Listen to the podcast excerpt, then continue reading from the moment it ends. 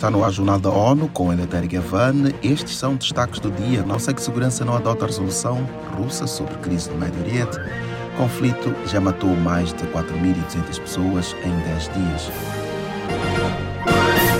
O escritório da ONU para Direitos Humanos confirmou um total de 4.200 mortas e mais de um milhão de deslocados no décimo dia de violência entre forças de Israel e o Hamas na faixa de Gaza. Uma atualização publicada esta terça-feira em Genebra revela que vastas áreas foram reduzidas a escombros. O cerco de Gaza afeta o abastecimento de água, alimentos, medicamentos e outras necessidades básicas. Há ainda indicações de violações diárias de leis de guerra e do direito internacional dos direitos humanos. Em relação aos suprimentos, a porta-voz do Programa Mundial de Alimentos, PMA para o Oriente Médio, Abir Stifa, expôs uma situação que se agrava a cada minuto, ao mesmo tempo em que piora a insegurança alimentar. The current stocks of essential food commodities are sufficient for only two weeks, and that's at the wholesalers level. Falando a jornalistas por videoconferência da capital egípcia Cairo, Itifa destacou que os atuais estoques de produtos alimentares essenciais somente durariam por duas semanas e, a nível de varejistas, o Escritório da ONU para os Direitos Humanos alerta que entre vítimas fatais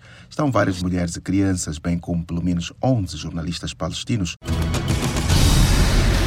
Conselho de Segurança não adotou, na segunda-feira, uma proposta de resolução redigida pela Rússia que sugeriu um cessar-fogo humanitário em meio à escalada da violência na região. Mais informações com Mayra Lopes. França, Reino Unido, Estados Unidos e Japão votaram contra a proposta russa. Cinco países votaram a favor: Gabão, China, Moçambique, Emirados Árabes e Rússia. Seis membros se abstiveram, incluindo Brasil, Albânia, Suíça, Equador, Gana e Malta. O texto que foi à votação foi redigido em paralelo a uma proposta da diplomacia brasileira.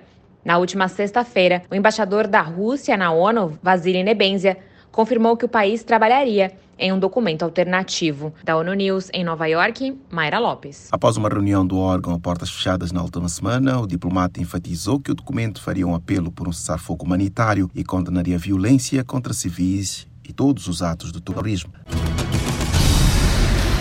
Neste 12 de outubro, as Nações Unidas marcam o Dia Internacional para a Erradicação da Pobreza sob o lema Trabalho Decente e Proteção Social, colocar a dignidade em prática para todos. Ana Paula Loureiro tem os detalhes. A métrica para determinar a pobreza extrema é um rendimento diário inferior a 2,15 dólares por pessoa. Atualmente, cerca de 670 milhões de pessoas vivem nessa condição. As projeções até 2030 indicam que 7% da população mundial enfrentarão a extrema pobreza.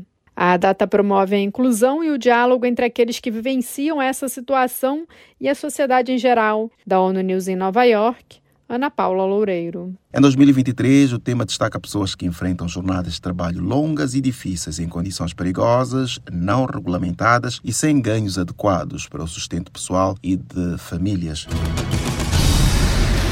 Brasil foi um dos seis países avaliados durante a última sessão do Comitê dos Direitos Económicos, Sociais e Culturais das Nações Unidas. Saiba dos detalhes com Felipe de Carvalho. As conclusões, publicadas nesta segunda-feira, indicam que o país precisa avançar mais na proteção de direitos de povos tradicionais, na oferta de cuidados de saúde sexual e reprodutiva e na luta contra a discriminação, dentre outras recomendações. O comitê afirmou ainda estar preocupado com o fato de o Estado brasileiro não estar no caminho certo para cumprir a sua contribuição determinada a nível nacional no âmbito do Acordo de Paris, que trata de metas sobre o clima. Da ONU News em Nova York, Felipe de Carvalho. O grupo pede ainda que sejam reforçados mecanismos legais alinhados com padrões internacionais para que se garanta que povos tradicionais sejam consultados sobre medidas legislativas ou administrativas que possam afetá-los.